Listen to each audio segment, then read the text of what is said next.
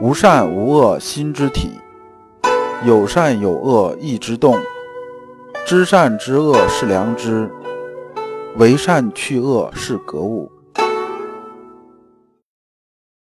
各位同道，大家好，我是老刘刘长志。您现在在收听的是由老刘播讲的《传习录》通俗讲解。老刘说心学，带您领悟心学入世的智慧。各位同道，大家好。今天我们继续讲解《传习录》，今天的题目是文字障的妨害，对应的《传习录》章节是幺七三的第三讲。文字障啊，前面文字两个字啊，很容易理解，这个障啊是障碍的意思。那么这一讲啊，我们还是带着问题来听。问题有两个：一，极意和良知的关系该怎么理解？第二。知行合一中自知啊很重要。我们看《传习录》原文：圣贤论学多是随时就事，随言若人书，而要其功夫头脑。这一段啊，先生说的意思是说啊，圣贤论学的时候啊，多是啊有个载体的。这载体是什么呢？是说啊有个具体的这种事儿，在事儿上啊来发挥一下，他往往不会空着说的。打个比方啊，比如说像老刘写文章一样啊，老刘写文章的时候，往往是就具体的事儿。呃，你比如说这个事情啊，是一个那个比较大的事情，大家基本都知道。但是呢，我们知道对任何一个事物这种评价是千人千面的。我们讲一千个人眼里有一千个哈姆雷特，这个意思是说呢，对于每个事情这种感官和评价，人和人是不一样的。这里边呢，肯定是仁者见仁，智者见智。就是一本《金瓶梅》吧，这一直都是这种禁书，对不对？但是研究《金瓶梅》的人很多，就是有些人呢，他看见《金瓶梅》里边是什么呢？就是那个类似于啊日本动作片那点事儿。但是呢，有些人呢研究啊史实的人就会研究什么呢？就《金瓶梅》所处那个时代啊，当时那个时代是个什么样子？我怎么把它还原出来？而研究啊这个人性的人呢，会在一本《金瓶梅》里边看人性究竟是个什么样子的。研究文化的人呢，在里边呢研究当时这种文化。而像老刘这种人呢，看这个类似的书呢，往往是看里边的人情世变，看这些东西，看呢设身处地的，我们有些事情该怎么去应对更妥当、更合适。所以啊，圣人讲学的时候啊，往往是这样的，是有载体的。但这个载体呢，它都是有背景的，所以呢，我们在听圣贤论学的时候啊，要知道它的背景啊，大概是什么样子，心里头有个数，而不要把这东西拿出来就觉得啊，放之四海而皆准，放之四海而皆准呢，本身这话就是有问题的。咱们还讲以前讲过一个例子啊，这个大家都知道这个例子。物理学之前呢，在牛顿时代的时候啊，牛顿搞了力学三大定律，说这物理学啊，大概也就这样子了，剩下全是修修补补的事儿了。他讲这个话的时候啊，实际大家并不知道他的牛顿三大定律啊应用范围究竟是什么样一个局限性的范围。但是呢，等到后面我们就非常清楚了，这个爱因斯坦搞出相对论了，然后相对论说啊，牛顿三大定律能不能用呢？能用。但是呢，你只能应用于低速环境，高速环境你的东西啊就不对了。那么圣贤讲这些东西啊也是这样子的。所以呢，我们看着好多圣贤呐，孔子也好，孟子也好，先生讲的东西也好，好像啊各有不同啊，说讲的这个东西啊，这好像事儿差不多，但是大家说的说法不一样。其实啊，他们讲的功夫要旨啊，基本都是相同的。而天地之间呢，原本只有这么一个性，就是说我们讲人这个性，那么也只有这么一个天理，只有这么一个良知。这件事情啊是万古不变的，他们讲来讲去讲的都是这个样子。那么面对同样的这种事情啊，我们有些时候做法不一样，就是因为外部环境不一样，或者是当时这种实际情况并不一样，所以做了调整。就像什么？就像你今天做这件事情，明天做这件事情，但是呢，你面对的人可能不一样。那么你碰到急脾气的人该怎么去处理？碰到啊慢性的人该怎么去处理？这种啊方式方法它是不同的。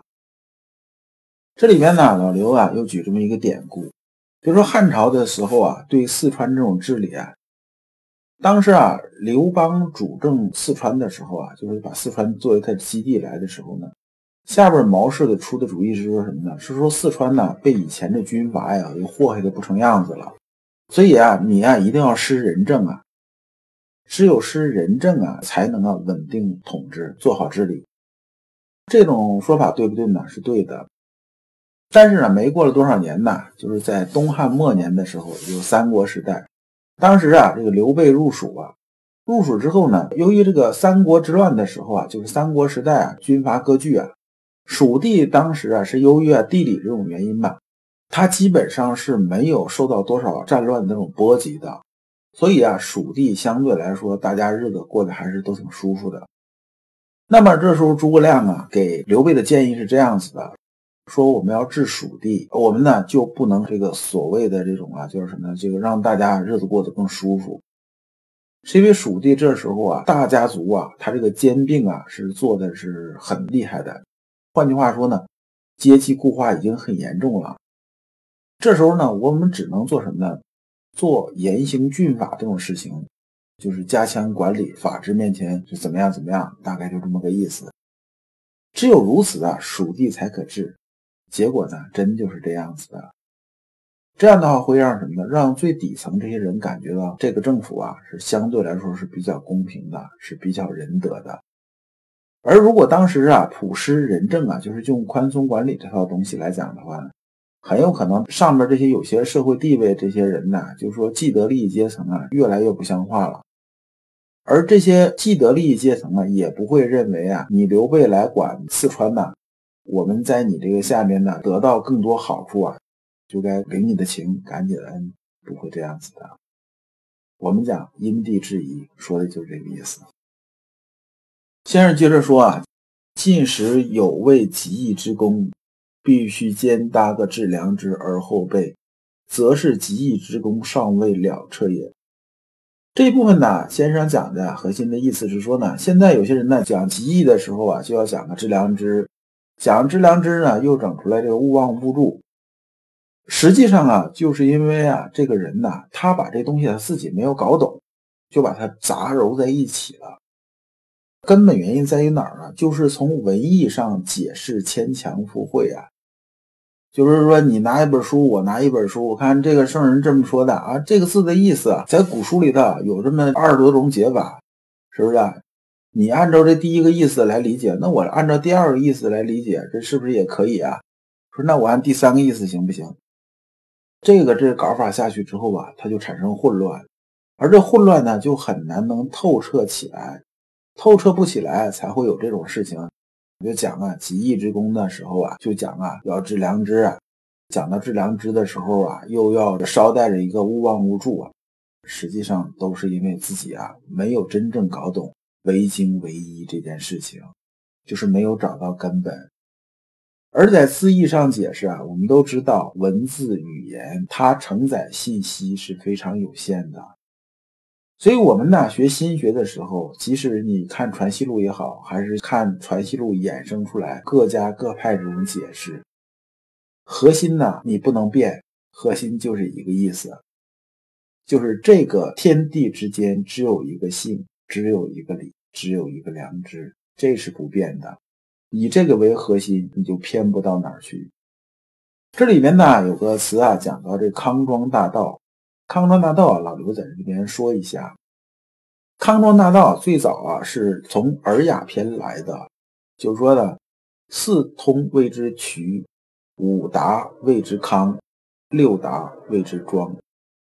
意思是说呢，这个路啊，如果啊有这么一个十字路口，或者说有这么四条道能走得出去，那么就是按衢来算；有五个路能走得出去啊，就是康。有六个道能走出去呢，就谓之庄。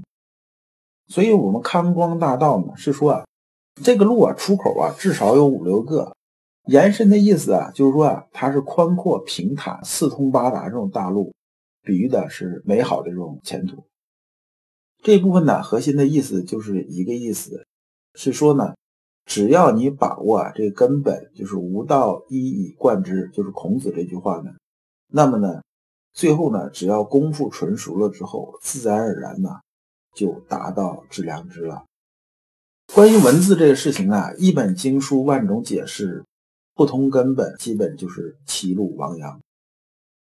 老刘以前也说过啊，一本圣经啊，能衍生出两千多个基督教这种分支，大家想一想，这是多么可怕的一件事情啊！那么呢，我们学任何东西啊，都要领会啊它的根本，领会精神实质。这样说呀，就你怎么讲都能讲到对的上面。而不是在字面上钻研考据，忽略了学说要义的根本。你如果啊从考据这个角度来学心学的话，你基本上会掉到坑里边，想爬出来是很难的事情。如果你不知道如何进入心学殿堂，如果你在为人处事时经常左右为难，如果你在入世践行时经常茫然无措，那么你可以加老刘的微信，老刘的微信是。老刘说：“心学的首字母加三个六。”老刘为你答疑解惑，带你趟过晦涩的暗河，到达智慧的彼岸。这一讲啊，我们就讲完了。下一讲我们讲良知根本在诚意。感谢诸君。